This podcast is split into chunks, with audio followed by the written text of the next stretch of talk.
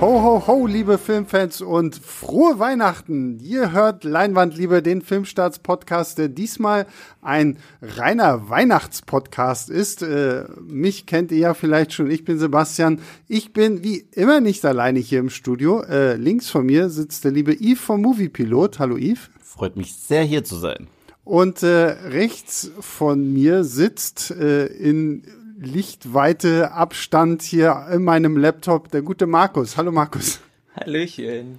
Und ja, weil heute Weihnachten ist und wir natürlich alle irgendwie gerade in diesen Zeiten sehr weihnachtliche Stimmung gut gebrauchen können, haben wir uns gedacht, wir machen einen Weihnachtspodcast zum weihnachtlichsten Weihnachtsfilm aller Zeiten. Und das ist natürlich Stirb langsam, Die Hard mit Bruce Willis. Yippie ihr Schweinebacken. Ähm, wenn, wenn ihr übrigens wissen wollt, warum, ich meine, wir werden jetzt hier auch darüber reden, aber auf YouTube, auf Filmstarts YouTube gibt es seit äh, gestern auch ein tolles Video, was euch nochmal erklärt, warum Stück langsam ein Weihnachtsfilm ist. Also falls ihr irgendwelche äh, Unwissenden da draußen habt, die das nicht glauben wollen, dann zeigt ihnen entweder dieses Video oder unseren Podcast. Dass das erklärt werden muss. Alter. Ja, ne? Das ist unglaublich. ja, ähm, ich sag's auch mal gleich dazu. Spoiler. Also ich meine, der Film ist was Ende 80er Jahre, mhm. aber wir wollen nur sicher gehen. Ne? Wir werden jetzt, glaube ich, sehr frei und ungeskriptet hier über Stirb langsam sprechen und von daher, falls ihr ihn noch nicht kennt, A, Schande. und B, guckt den bitte sofort und C, äh, hört dann vielleicht später in diesem Podcast, wenn ihr halt Stück langsam gesehen habt. So, damit ist alles freigegeben.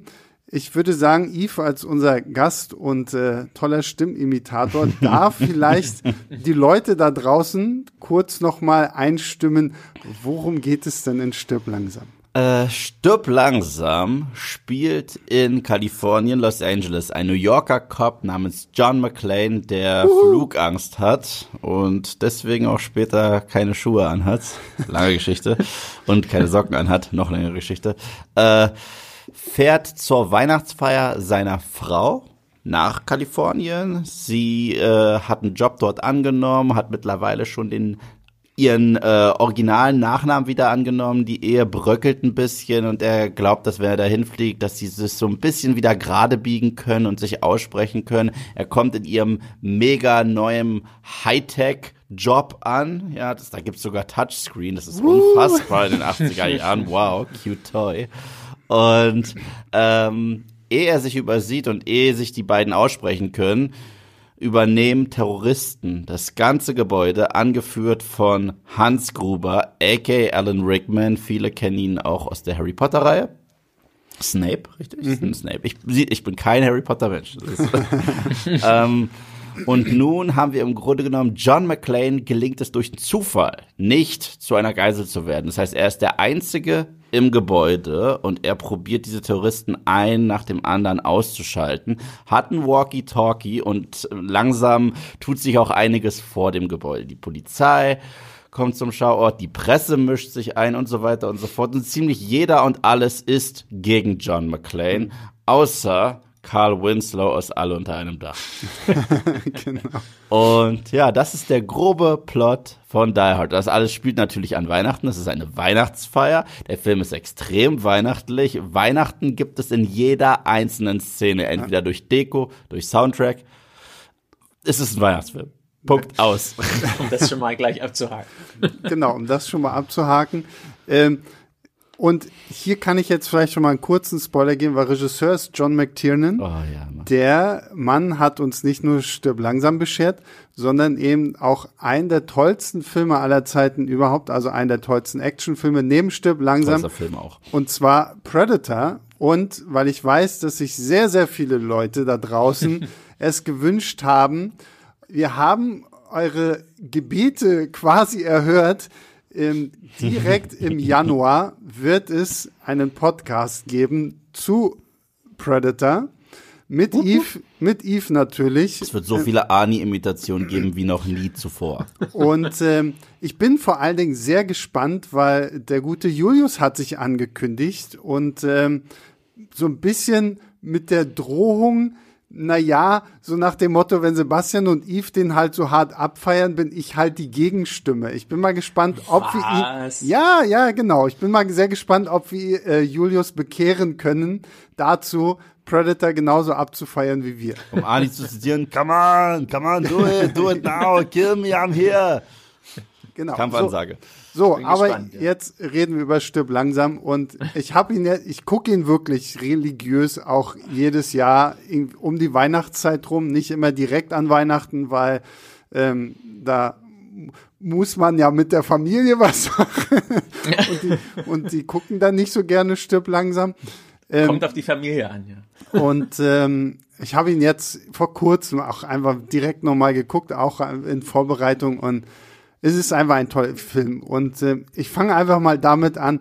Ich finde es schon großartig, wie dieser Film am Anfang eigentlich seinen Helden erstmal demontiert. Das ist so ein bisschen wie, wenn du, wenn du so ein Computerspiel hast, wo du zu, zu Beginn alle Fähigkeiten freigeschaltet hast und bist der krasseste Typ überhaupt und dann geht das Spiel eigentlich richtig los damit, dass du, dass du all deinen Kräften entraubt worden ja bist. Amnesie. Genau, irgendwie Amnesie, du hast alles vergessen und du bist irgendwie so ein kleiner Wicht. Und äh, du, Yves hat es ja schon erwähnt, John McClane hat Flugangst und ein ähm, sein, sein Sitznachbar im Flugzeug sagt ihm, ja, äh, wenn du, wenn du Angst hast, äh, irgendwie da, wo du angekommen bist, zieh deine Schuhe aus, zieh deine Socken aus und roll halt die Zehen zusammen und äh, spür halt den Boden und dann, dann kommst du wieder zurück. Und genau das macht John McClane in dem Augenblick, als Hans Gruber und seine Jungs da reinkommen.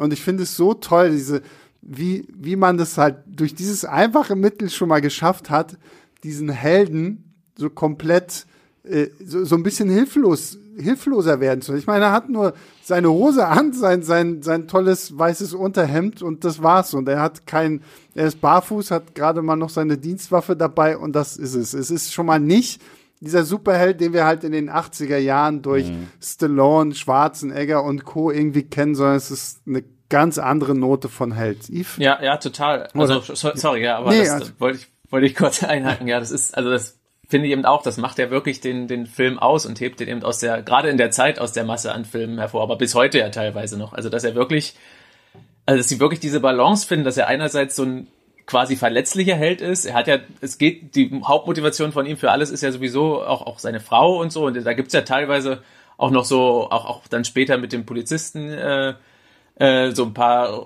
so ein rührendes Gespräch und so. Also das sieht man. Und wie du sagst, gleich in der ersten Szene mit der Flugangst. Und er leidet ja wirklich den ganzen Film über. Also er hat irgendwie, ist generell schon ein bisschen müde, verletzt sich am laufenden Band, ist am Ende wirklich vollkommen fertig und blutüberströmt.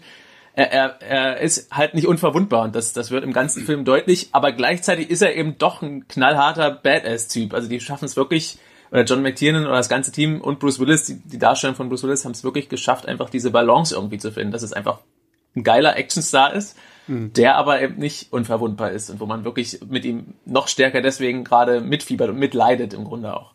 Ja, und genau deswegen ist er auch so ein Badass. Das vergessen heutzutage Ja. extrem viele Leute, wenn sie es einfach einen Charakter geben, der alles kann. Und wo wir nicht eine Sekunde Angst um die Figur haben, dann ist es, ist nicht Badass, wenn Superman Lex Luthor mit einem kleinen Finger das Genick bricht. So, äh, weil es ist Superman und Lex Luthor. Ich meine, Superman würde sowas nicht machen, deswegen ist ja diese Figur interessant. Aber äh, so, Vielleicht der neue Superman ja schon. der neue, der neue Superman würde schlimme Sachen machen. ähm, ah, obwohl, nein, um diese Debatte nicht aufzureißen, der neue Superman hat nur Zod getötet. Das ist fair, weil es ist ein Gott, der einen anderen Gott tötet. Er hat keinen Menschen getötet. Punkt gut, aus. So. äh, nein, aber, aber John McClane ist halt auch so ein bisschen die Blaupause. Äh, er ist dieser wirklich everyday Guy. Er sieht weder aus wie ein Typ auf Steroiden. Ähm, Er hat extrem viele menschliche Probleme. Ich kann, kann mich von Sekunde eins jedes Mal mit ihm identifizieren, weil ich Flugangst habe.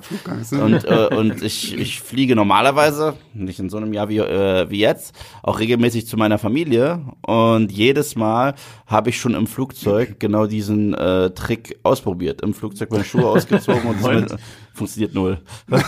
Schade. funktioniert null. Aber ja, äh, deswegen von Sekunde eins kann ich mich immer mit ihm identifizieren und auch die Beziehung zwischen ihm und seiner Frau wirkt verdammt ehrlich. Die wirkt mhm. einfach so richtig ehrlich, wenn sich beide so die Schuld an dem Bruch geben und keiner hat wirklich recht, keiner hat wirklich Unrecht und zum Schluss haben wir sogar eine Szene, wo John einsieht, dass er nicht wirklich fair zu ihr war. Also er ist, er ist so ein richtiger Typ mhm. einfach, er ist ein richtiger Charakter und wir äh, haben ihn in dieser Situation, was halt auch so toll ist, weil John McClane und äh, da kommen wir sicher noch drauf zu sprechen, John McClane passt so gut zu Hans Gruber weil Hans Gruber ist das genaue Gegenstück zu ihm. Äh, Hans Gruber ist der perfekte Stratege, der auch immer nur aussieht wie aus dem Ei gepellt. Mhm. Und John McClane sieht von Szene zu Szene kaputter aus und ist kein Stratege, sondern der ultimative Improvisationskünstler.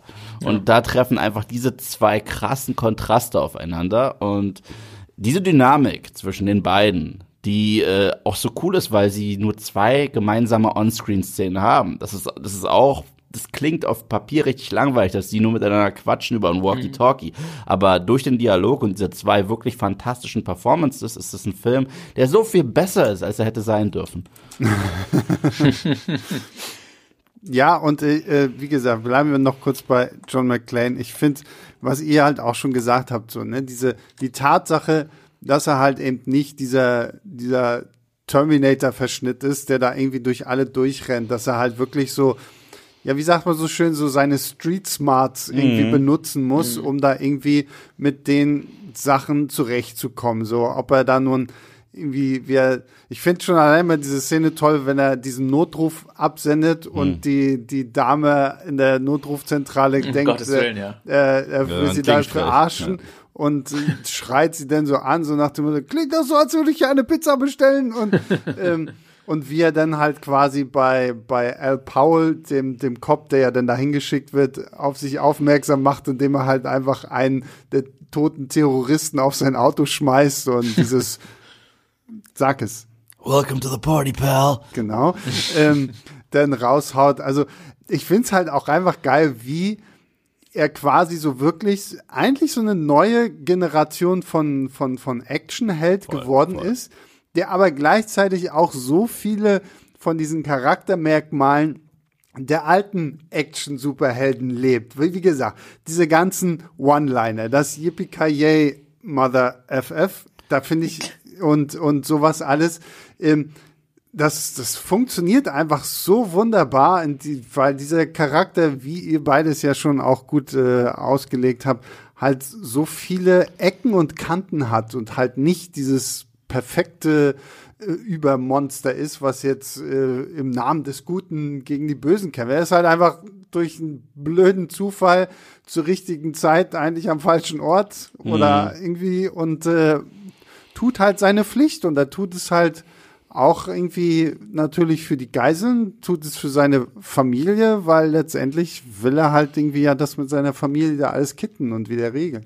Ja, ja, die haben im Grunde schon damals äh, in den 80ern schon das generell für Actionhelden gemacht, was dann, was dann auch ja, bei, bei der James Bond-Reihe so ein bisschen, da muss ich jetzt wieder dran denken beim nochmal hinschauen, was sie dann bei der James Bond-Reihe gemacht haben, die neu zu erfinden, weil Daniel Craig war ja dann auch eher so ein hm. bisschen harterer, härterer Typ, der aber gleichzeitig eben auch nicht unverwundbar war, wie das eher vorher, vorher so der Fall war bei James Bond. Gab natürlich auch einzelne Ausnahmen, aber dass die, dass die dass er im Grunde auch immer so geleckt war und, und alles irgendwie funktioniert hat am Ende und so. Und bei Danny Craig war es dann ein bisschen eingeschränkt. Da muss ich diesmal dran denken, als ich den jetzt mhm. nochmal gesehen habe, stirb langsam. Ja, also ich das, das aber bloß 15 Jahre vorher waren. Wie viel? Ich kann nicht rechnen, aber irgendwie weit vorher. genau. Ich muss auch generell, immer wenn ich John McClane sehe, muss ich auch noch so an die anderen Figuren mittlerweile der Filmgeschichte denken, die genauso sind im Grunde genommen wie er, und zwar einfach nur Menschen, nur in Anführungsstrichen, äh, wie Alan Ripley in Alien 1 bis 3. Sie mhm. ist, meiner Meinung nach, in Alien 2 ist sie äh, die weibliche John McClane. Oder Indiana Jones. Das ist halt auch so ein, so ein Typ. Indiana Jones kriegt auch fast in jedem einzelnen Film den Arsch versohlt. Ja, stimmt. Und schafft es auch immer nur gerade so, mhm. aus dieser Nummer rauszukommen. Und er, er, kämpft halt auch schmutzig, wie John McClane, weil in dem Moment ist es egal. Das sind Terroristen. Und er muss es ja nur irgendwie überleben. Und zu der Nummer mit dem Yippie Mother, hm, hm, hm, ähm, ich finde auch, ich weiß, es ist mittlerweile ein Catchphrase geworden und der muss es in jedem einzelnen Film sagen. Aber in Teil 1 ist es auch die beste Antwort. Ja. Also, also wenn, wenn, wenn, wenn Hans Gruber ihn ärgert und äh, sagt, na, You really think you have a shot, Mr. Cowboy? Was willst du sagen? Natürlich genau das. ich, ich will, ich will an dieser Stelle aber mal sagen, dass ich, ich bin ja generell kein großer Fan von, von deutschen Synchronisationen. Also, wie, es gibt tolle deutsche Synchro. Das, das, das Fass wollen wir jetzt nicht aufmachen. Da sind wir hier in Deutschland wirklich sehr glücklich. Mhm. Ähm, aber ich muss ja sagen, dass die, die deutsche Version von Yippie Kaye, dieses Yippie Schweinebacke, mhm. finde ich irgendwo noch tausendmal cooler als dieser doch dann sehr vulgäre englische äh, Ausdruck dafür. Und ich war immer schon mehr ein Fan von Schweinebacke als von dem Original. Wie steht ihr ich dazu? Auch, ja, es, das ist ein guter Punkt. Also ich, ich, es ist irgendwie niedlicher. Also es ist, es ist noch dadurch noch ein bisschen einprägsamer, sage ich mal. Und ich auch jemand, der, der das größt, ich glaube, mehr äh, auf Deutsch gesehen hat als auf mhm. Englisch, also die letzten Jahre dann eher auf Englisch gesehen hat, äh, bin ich natürlich auch Fan davon. Es ist auch nach wie vor, ich würde gerne mal die, im Grunde die Geschichte hören, wie man von Motherfucker auf Schweinebacke kommt, ist nach wie vor auch, auch einfach irgendwie so blöd, dass es schon wieder genial ist. Was leider dann wieder ein bisschen gegen die deutsche Synchro spricht, ähm, ist natürlich die ganze Geschichte, dass sie aus den Terroristen im Grunde, also ihre deutsche Herkunft so ein bisschen genau, aberkannt ja, haben, ja, ja. die alle umbenannt haben und genau. so.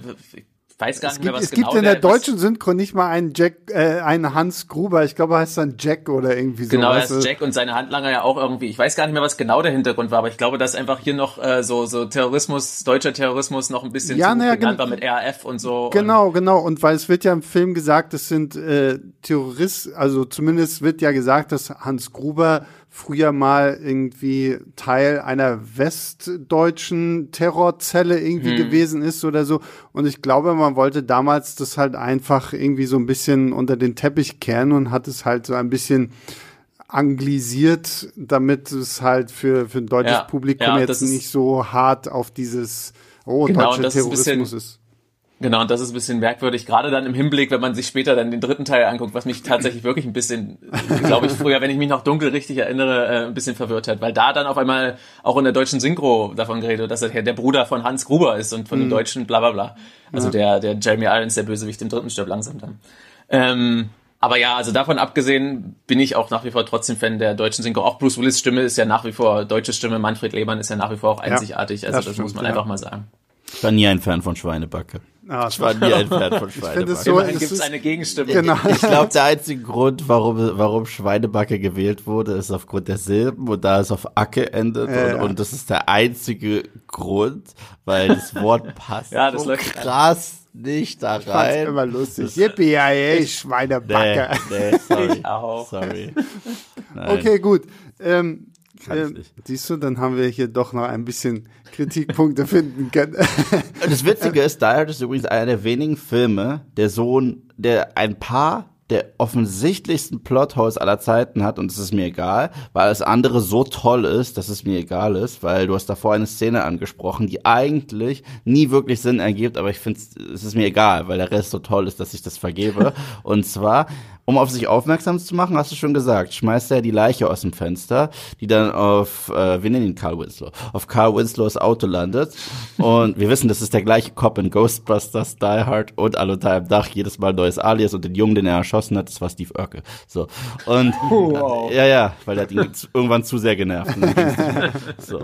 Und, ähm, nein, ähm, die Leiche, die er runterschmeißt, okay? Danach, als der, als der Typ aus Breakfast Club kommt, der Vorgesetzte, sagt, ach, das war wahrscheinlich nur irgendwie so ein überarbeiteter Kerl, der aus dem Fenster gesprungen ist. Und ich frage mich jetzt mal, was, was glaubt der, was passiert ist, dass sich der Typ irgendwie achtmal einen Schritt geschossen hat und dann äh, äh, in die Brust und dann in den Bauch und dann, das reicht nicht, jetzt springe ich. So. Aber es ist egal.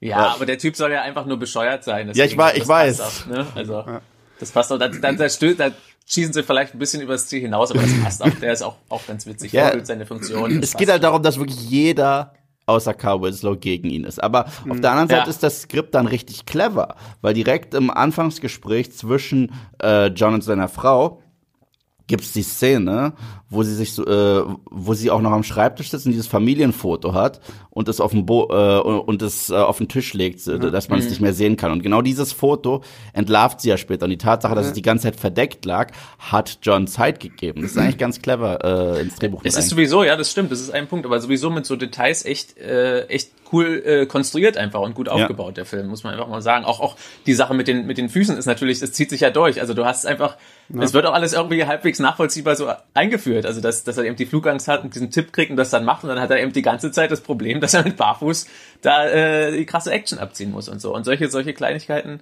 ähm, sind einfach auch irgendwie smart und, und generell schafft es das Drehbuch einfach aus diesen ganzen Situationen. Ich meine, das spielt ja wirklich im Grunde nur in diesem Hochhaus, also die Haupthandlung und wirklich aus diesem aus diesem begrenzten Raum, was ich sowieso immer generell schon mag bei, bei Filmen, äh, wirklich auch so ein Maximum rauszuholen. Also immer wirklich verschiedene und abwechslungsreiche, spannende Situationen einfach zu kreieren, die auch bei mehrmaligem Schauen immer noch super funktionieren. Also Ja, und vor allen Dingen, was ich finde, was man auch nicht vergessen darf, wie vielschichtig der Film selbst ist, also nicht nur in Bezug auf John McClane, sondern auch so diese kleinen Geschichten, die so nebenher passieren. Also zum Beispiel diese ganze Story mit diesem ekligen, ekligen Journalisten, Ja, Ja. Walter Peck aus Ghostbusters. der, der halt da irgendwie versucht halt wirklich so seine Story da rauszuziehen. Und dieser Moment, wenn er dann halt wirklich die, die Haushälterin von Holly quasi erpresst, weil sie ist Mexikanerin und er sagt ja halt so, na okay, wenn du mich jetzt nicht reinlässt, dann rufe ich die Behörde an, dann gucken wir mal, was die so sagen,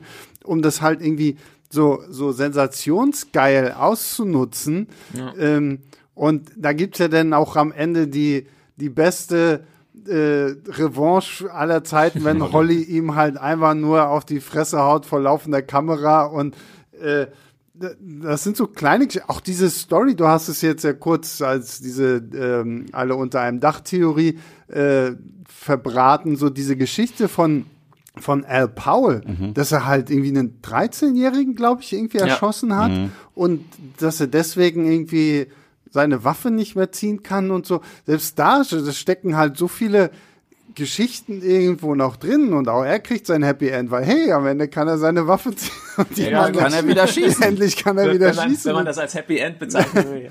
ja, nee, ja, aber- für, für ihn ist es halt auch ein, ein, ein Wandel irgendwo. Hätte er das Ja. nicht gekonnt, dann wäre Karl Ja, ist richtig. damit Ist richtig. durchgekommen mit der Nummer. Ja, nee, aber das ist äh, voll der voll der gute Punkt. Das finde ich auch. Also also auch so mit mit im Grunde einfachen Mitteln oder auch nur so kurzen Elementen schaffen sie es, dass das also selbst die ganzen Nebenfiguren auf beiden Seiten ja eigentlich auch ne ähm, irgendwie so eine also sie sind jetzt nicht natürlich nicht super deep oder so, aber die haben alle irgendwie irgendwas prägnantes oder markantes, dass sie in ihrem Auftreten, dass sie wirklich auch Eindruck hinterlassen. Also sowohl die bei den Terroristen als auch als auch eben dann auf der anderen Seite und da, da dadurch bedeutet es im Grunde auch eigentlich auch noch mehr, wenn wirklich mal jemand stirbt. Also selbst selbst bei den Touristen, wenn wirklich mal jemand dann irgendwie oh, selbst am Anfang der der Nakatomi-Chef da, äh, also, Mr. Takagi. ne, der Mr. Takagi, der der ist ähm, ist ja im Grunde auch nur kurz im Film, aber er hat halt irgendwie so ein charmantes Auftreten, du erfährst in Nebensätzen, also Alan Rickman stellt ihn ja im Grunde vor, er hat fünf Kinder und so, und er wirkt einfach total charmant, und wenn der dann stirbt, im Grunde fast gleich am Anfang, dann denkst du auch so, wow, okay, krass, äh, und weißt eben, wie die, wie die Terroristen so ticken und wie Hans Gruber so tickt.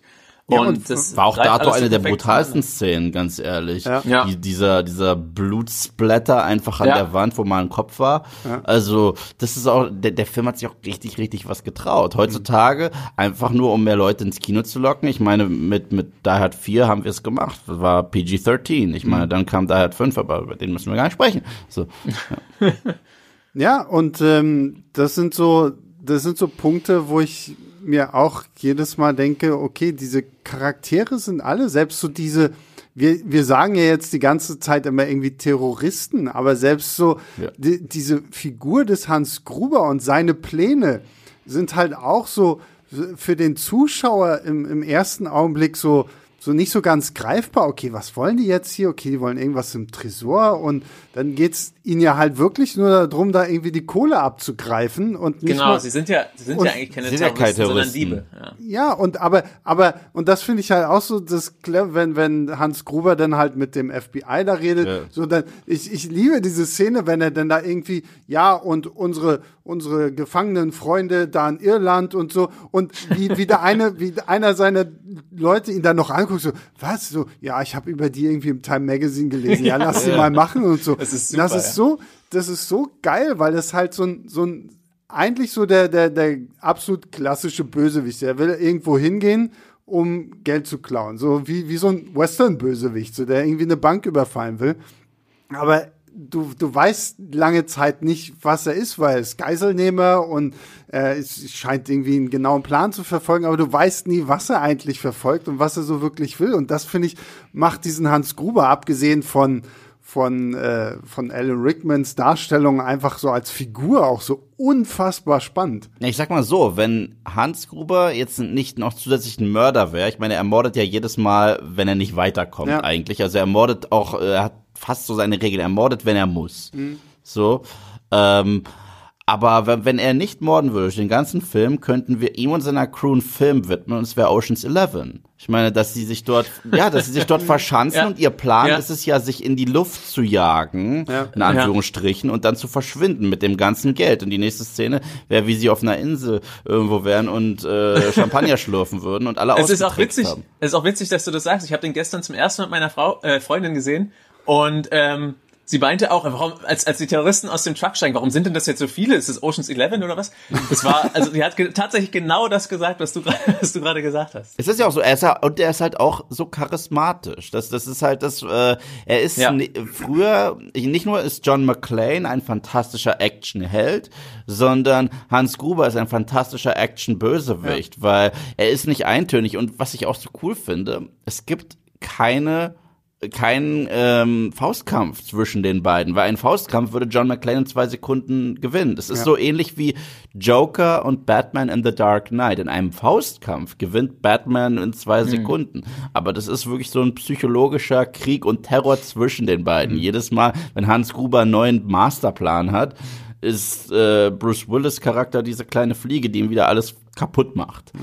Ja, die Und- haben echt den perfekten Weg gefunden, wie die beiden einfach äh, gegeneinander agieren, ohne dass, dass es eben dazu kommen muss. Also und deswegen ist es auch einfach so genial, als die beiden dann äh, das erste Mal wirklich aufeinandertreffen. Es ist einfach auch die geniale Lösung, dass, dass er quasi, die, die wissen ja gegenseitig nicht, wie, wie sie aussehen voneinander, beziehungsweise er weiß, ich weiß jetzt gar nicht, Hans Gruber weiß es da, glaube ich, schon, wie John McClane aussieht, aber John McClane weiß eben nicht, wie Hans Gruber aussieht. Und dann treffen sie sich mehr oder weniger zufällig. Und, und clever wie er ist, Hans Gruber schaltet dann schnell und gibt sich quasi auch als Geisel aus und foppt damit John McClane nicht sehr lange, aber eben kurzzeitig klappt das tatsächlich und das ist die beste Reaktion und das beste Aufeinandertreffen der beiden einfach. Ja. Und wenn wir schon die, die äh, Genialität eines Hans Gruber irgendwie feiern, dann, und hier kommen wir ein bisschen auch zur Beweisführung, warum Weihnachten für Stirb langsam einfach essentiell ist. Weil ich meine, es gibt ja, ja zig Filme, die irgendwie am Weihnachten spielen, wo Weihnachten aber generell eigentlich bedeutungslos ist. Also, wie gesagt, Batman Returns zum Beispiel, ne, spielt auch irgendwie am Weihnachten, du brauchst jetzt aber nicht zwingend den Feiertag. Aber bei Stirb langsam macht es ja tatsächlich Sinn, weil das Gebäude ist fast leer, du hast nur zwei Security-Leute und du hast nur diese Weihnachtsfeier, wo du quasi immer noch genügend Leute hast als Geiseln, aber auch nicht zu viele Leute hast, als dass es irgendwie zu chaotisch werden würde. Sprich, äh, dieser ganze Plan hätte nur perfekt zu Weihnachten funktionieren können. Ergo Ja. Weihnachtsfilm. Außerdem die schöne, die schöne Weihnachtsmusik. Let it snow, Genau, ohne Let genau. it snow, kein Stirb langsam. Es gibt kaum einen Frame ohne Weihnachten in diesem Film. Das stimmt. Es Ja, gibt genau. einfach Das kaum einen Frame ohne Weihnachten. Weihnachtsbäume, Weihnachtsmänner, es gibt ja, Ja. diese, diese berühmte Ho, ho, now I have a machine gun, ho, ho, ho. Genau. Machine ohne, und ohne die, die, das Weihnachtstape da, Verpackungstape am Ende, hätte er Genau, sich die ja. Pistole nicht auf den Rücken kleben können und so. Das ist schon sehr weihnachtlich alles. Und man merkt sogar, das ist auch so eine kleine Sache, die, äh, die mir jedes Mal auffällt, wann immer McClane und überhaupt die, die Helden im Film irgend so einen guten Moment haben, hört man kurz die Jingle Bells. Und die sind, und die sind wirklich- du, du merkst, es Ja. geht in Richtung Weihnachtshöhepunkt. Es gibt diese eine Ja. Szene, wo Argyle äh, so den einen Typen erwischt in der Garage, der probiert zu fliehen. Und nachdem er ihm eine gibt, hört man ganz kurz äh, einfach die Weihnachtsglöckchen und so Ja, weiter, ja, die ja, kommen aus dem Nichts. Und so ähnlich ist es auch bei John McClane, als ihm überhaupt diese Idee kommt mit dem Geschenkpapier. ertönt auch kurz so eine leicht weihnachtliche Musik und das mhm. in einem Action-Moment, weil ja, ja, dass sie auf der total. Party und so weiter kommt und am Anfang auch im Radio ist eine Sache. Aber das sind bewusste Weihnachtsmomente, ja. denn die, die Weihnachtsspirit setzt sich gerade gegen Hans Gruber, den Grinch, durch.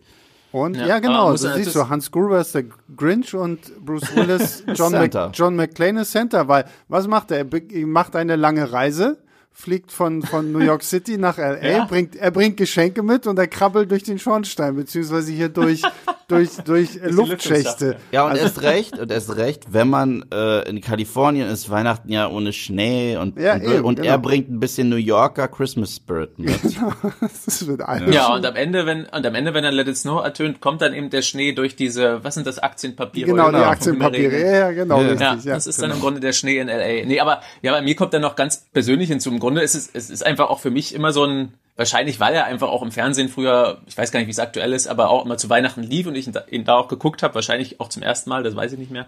Und dadurch einfach auch so ein heimeliges Weihnachtsgefühl einfach ist. Ja, also total. sobald der Film kommt. Ja, das ne? ist so ein also bisschen, deswegen. aber auch so, ich meine, es gibt ja auch andere, ich meine, ganz, ganz viele Leute gucken ja zu Weihnachten auch immer Herr der Ringe, weil die halt damals diese ja. Filme halt alle im Dezember irgendwie so mhm. pünktlich kurz vor Weihnachten irgendwie in die Kinos gekommen sind und deswegen gehört für wahnsinnig viele Leute ja auch irgendwie ähm, Herr der Ringe ja. dazu, obwohl der Film ja nur wirklich so überhaupt keine Weihnachtsbezüge ja. hat.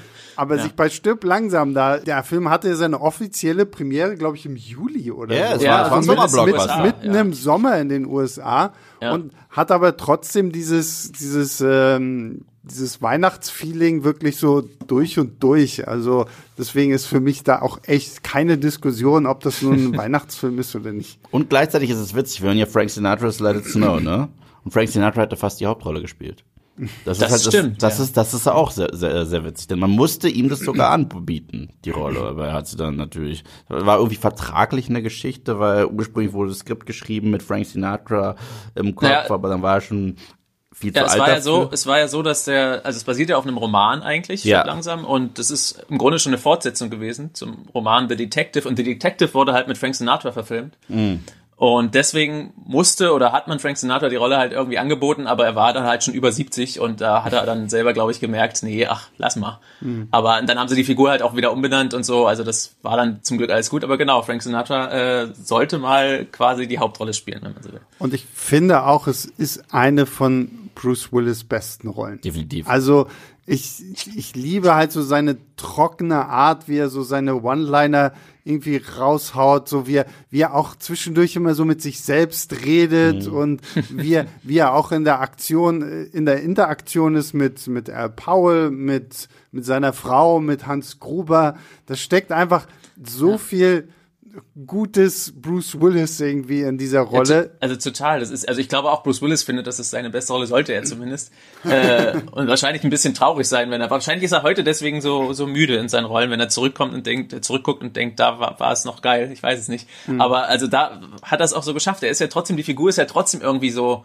Ich sag mal auch so müde und so fertig und so, aber er hat trotzdem, man merkt, dass er Bock hat und er macht mhm. das einfach auch, auch wirklich, wirklich gut. Heute ist er nur noch müde in seinen Filmen und, und ja. merkt jedes Mal, dass er irgendwie gelangweilt ist von allem und da passt es halt perfekt zur Rolle.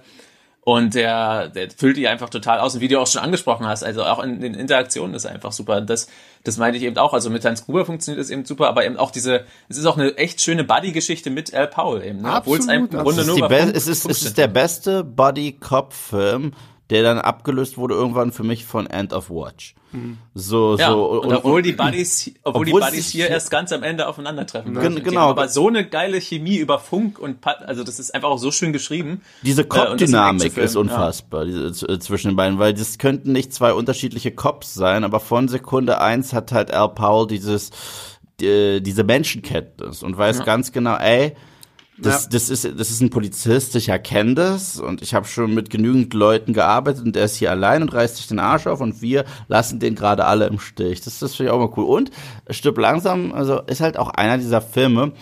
Ich finde, ein guter Actionfilm braucht auch im Gesamten eine Story, die diese Action unterstützt, die generell zu dieser Action führt. Und zwar nicht, dass wir so nur 15 Story haben und dann hauen sich Leute oder, oder schießen aufeinander. Aber die Tatsache, dass Bruce Willis im Gebäude ist, man nach ihm sucht und, und er quasi auch gegen die Zeit spielt. Ich meine, die Zeit spielt eine Rolle bis die herausfinden, dass seine Frau Holly unter den Leuten steckt, bis, bis von außen der Druck kommt und so weiter und so fort. Das ist so ähnlich wie Speed, so ähnlich wie Mad Max Fury Road. Du bist ständig in Bewegung. Das Pacing ist einfach nur fantastisch. Ja, ja, das passt perfekt. Das meinte ich ja vorhin auch. Es ist einfach auch so gut aufgebaut. Also jede Aktion folgt irgendwie logisch aus der davor. Also das, das wirst du voll durch den Film durchgezogen. So, mir ging es tatsächlich auch so, als ich gestern, heute, guck, heutzutage, wenn man immer so wenig Zeit hat und so, gucke ich immer vorher, wenn ich Filme nochmal gucke, auf die Laufzeit. und, so, hm. und dann habe ich tatsächlich vorbildlich, wie ich bin ja gestern, wie gesagt, nochmal stirb langsam als, als Vorbereitung geguckt, obwohl ich den ja x-mal schon geguckt hatte. Und habe erstmal geschaut und dachte so, 130 Minuten, what? Der spielt doch nur in diesem verdammten Hochhaus.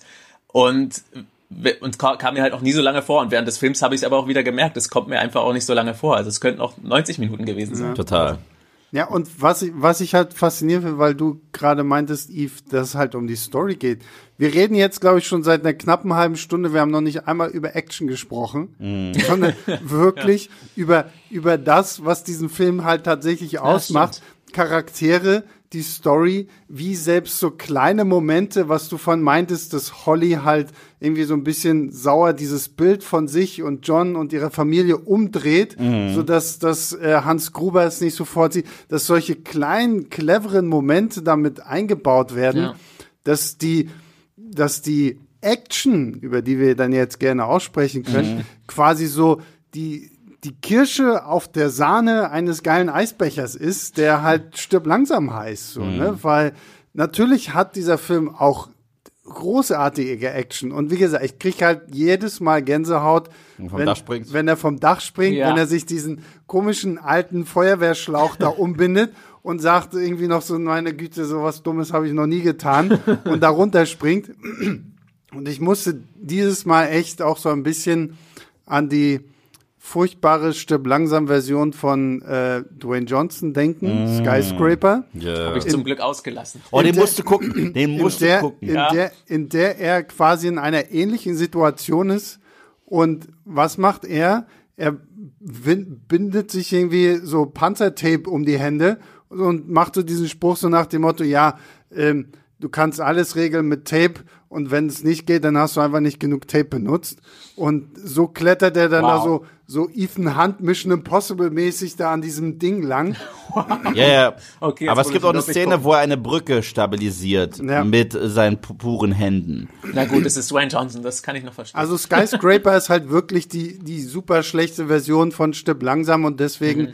ähm, wie gesagt, wenn er da an diesem blöden Schlauch einfach runterspringt. Hinter ihm explodiert alles und das ist herrlich. Er, ja. Und ja. er knallt unten dann noch gegen diese Scheibe und muss dann da durch diese Scheibe durch. Es ist ja. ah, großartig. Und dann zieht ihn das Ding noch runter. Und das, das Coole ist A, diese Explosion. Es gibt so häufig, äh, gerade gab es auch in 80er, 90er solche äh, Over-the-Top-Explosion, die es einfach geben muss, damit, damit wir Eye-Candy haben. Das ist eine Eye-Candy-Szene, aber die Explosion macht ja total Sinn, weil die jagen halt das Dach in die Luft, weil sie mit dieser Explosion verschwinden wollen und es so aussehen wollen, als hätten sie sich in die Luft gejagt, damit sie halt mit dem Geld abhauen können. Hat halt alles nicht geklappt wegen Bruce Willis.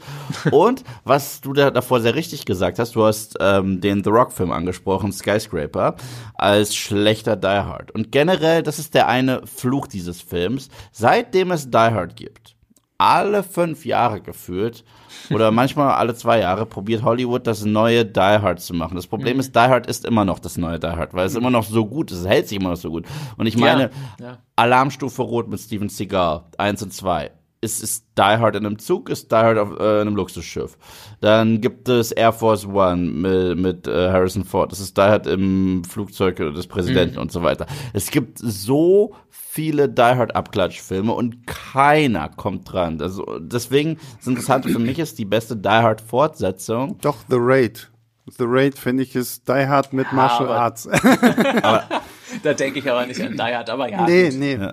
Die beste Die Hard Fortsetzung ist auch von John McTiernan und es ist der Film, der sich eigentlich am meisten entfernt hat ja. von dem Konzept aus Teil 1, aber John McClane ist halt immer noch hundertprozentig John McClane. Das ist ja. Die Hard 3, den ich. Ja, sehe ich genauso. Ich gucke äh, den immer im Sommer und Die Hard immer im Winter. Das ist, ja, das, so soll es auch sein, glaube ich. Ja. Ähm, ja, und sonst noch Actionsequenzen? Ja. Naja, also, also, ja, was, was ich gerade schon meinte, da wollte ich nur kurz anknüpfen. Also, es ist ja tatsächlich so, dass die äh, Action wirklich im Grunde ja, also es fliegen viele Sachen in die Luft und wenn Action passiert, dann wird auch mal schon rumgeballert, aber sie ist trotzdem irgendwie wohl dosiert und, und verkommt niemals zum mhm. Selbstzweck irgendwie. Also, die ja. ergibt sich ja tatsächlich irgendwie aus der, aus der Situation.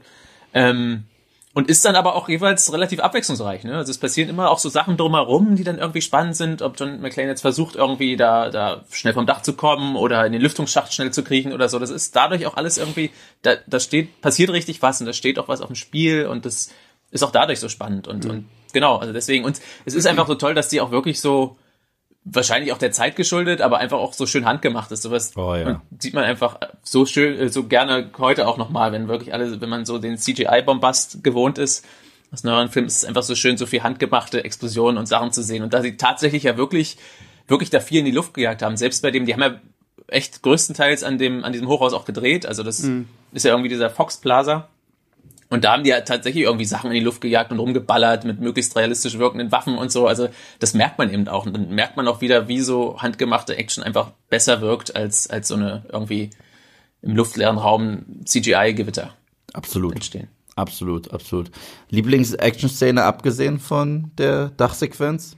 Ich liebe das, wenn er sich da in diesem, also es ist ja keine wirkliche Action-Szene, das ist ja mehr so ein Stunt-Ding, wenn er da an diesem Waffengurt im, im, im Schacht da irgendwie versucht, ja, total, sich runterzuhangeln. Ja. Und dann natürlich reißt dieser Gurt da und der knallt da irgendwie runter und kann sich dann gerade noch so festhalten und dann dieses uh, come to the come to the coast und so, das war so toll.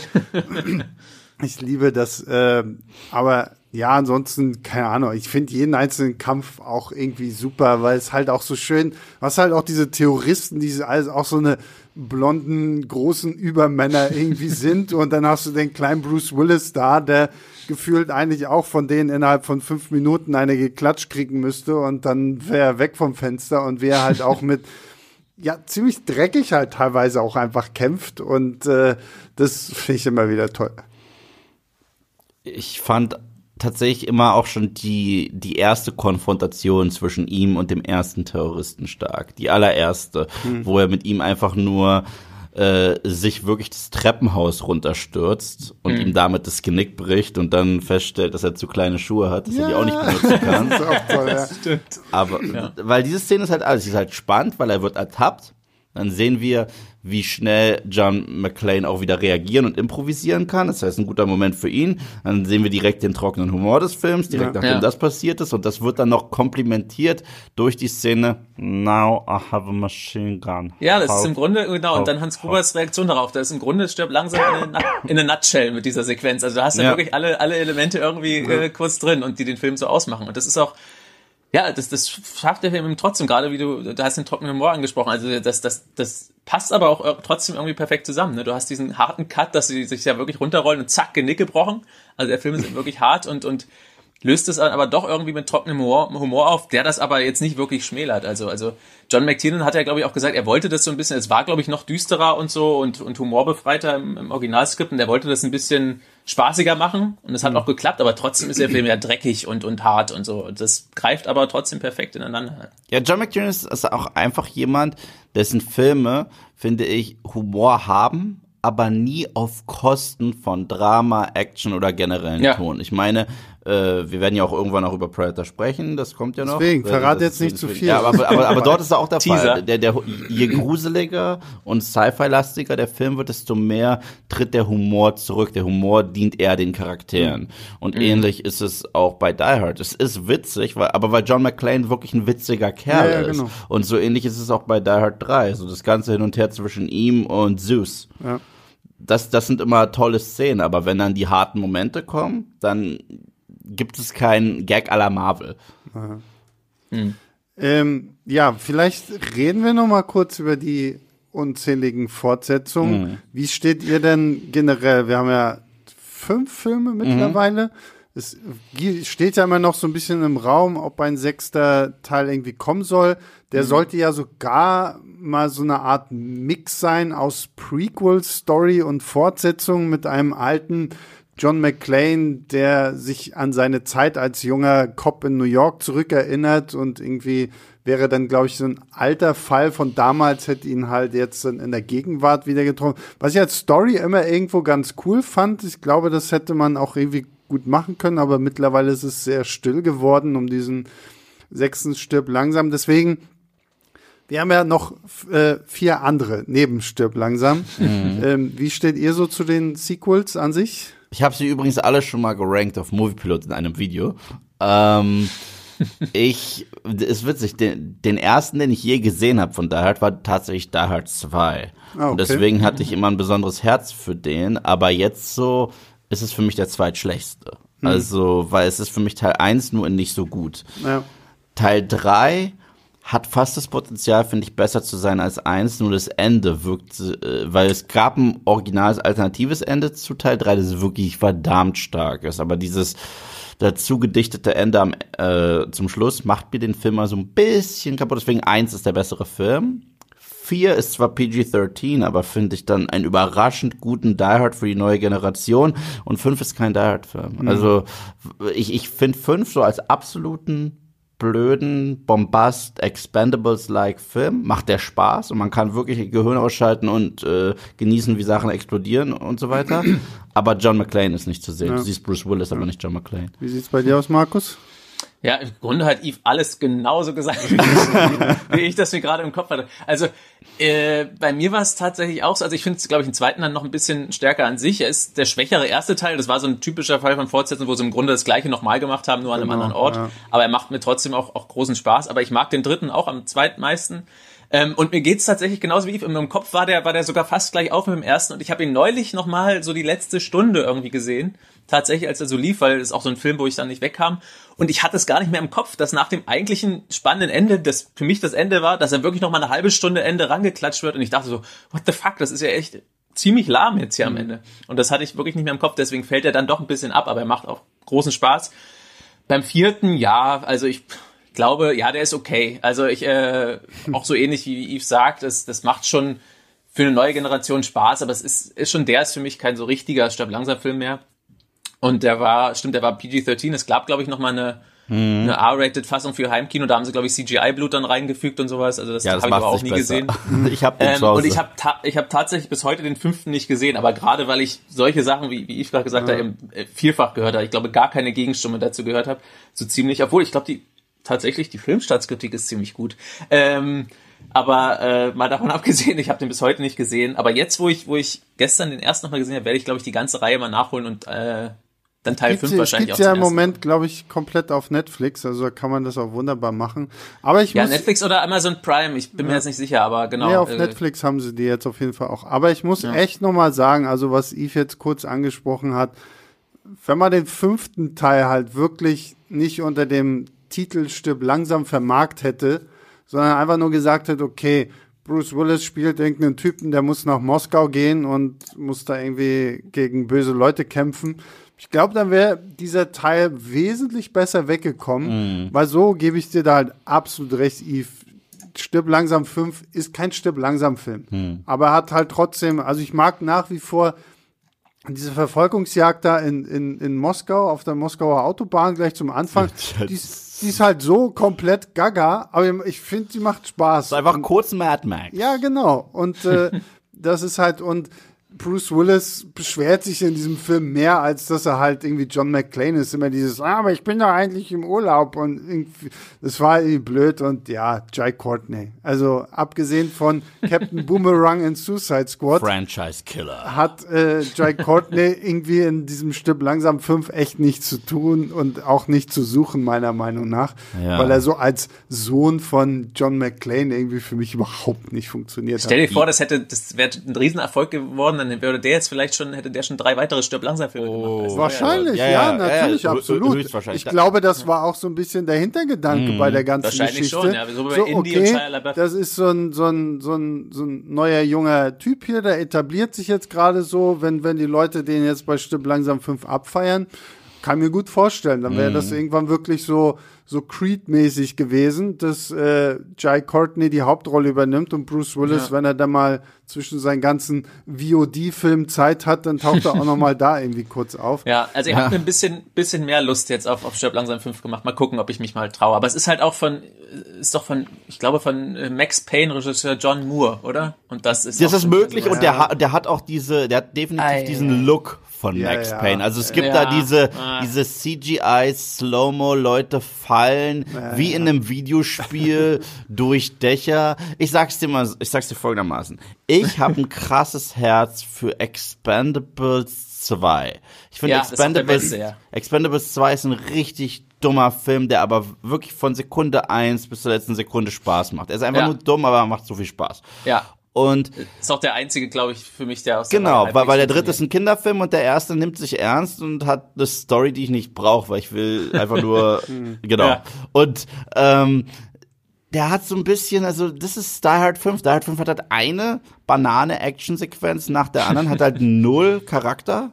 Ja. Aber wenn du ihn genau als das guckst, du kannst überraschend Spaß damit Genau, haben, ja. wenn du dein Hirn ausschaltest. Dann werde ich mal den Versuch wagen demnächst. Genau. Ähm, ja, da haben, ich, da haben wir es, glaube ich, mit Stipp langsam. Aber mich würde jetzt was interessieren, weil ich meine, es ist jetzt Weihnachten. Weihnachten ist ja nicht nur Stipp langsam Zeit. Was habt ihr denn noch so für Filme, die ihr rund um Weihnachten irgendwie guckt, wo ihr sagt, okay, das gehört irgendwie für mich jetzt wirklich dazu, was vielleicht auch tatsächlich ein Weihnachtsfilm ist, irgendwie so.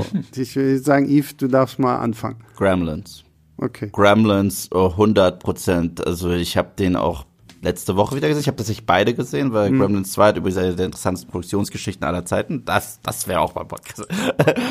nee, äh, Gremlins äh, ist so wahnsinnig toll, weil der soll halt auch so ein bisschen sein. Er wurde gepitcht als It's a Wonderful Life trifft Alfred Hitchcocks Die Vögel. Und zwar, es fängt als wirklich wie so ein klassisches Weihnachtsmärchen an mit den typischen Charakteren. Da gibt's sogar diesen Scrooge-Charakter und so weiter.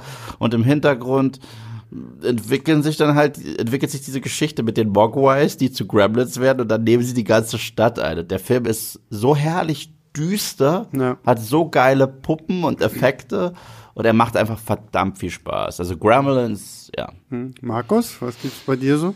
Ja, ist äh, eine gute Frage. Es gibt echt, echt viele Sachen, die dafür in Frage kommen, die ich früher dann auch, auch noch öfter zu Weihnachten geschaut, geschaut habe. Gremlins ist schon eine sehr schöne Wahl, aber auch sowas wie, wie Kevin allein zu Hause auch öfter zu Weihnachten geschaut. Aber aktuell, also die letzten Jahre ganz fest, ist es, glaube ich, echt nur tatsächlich Liebe. Der bei uns so, äh, gerade so auch in der Familie im Grunde der so ein bisschen der ultimative Weihnachtsfilm ist. Neben Stirb langsam natürlich. ähm, und das ist auch ein schönes Kontrastprogramm.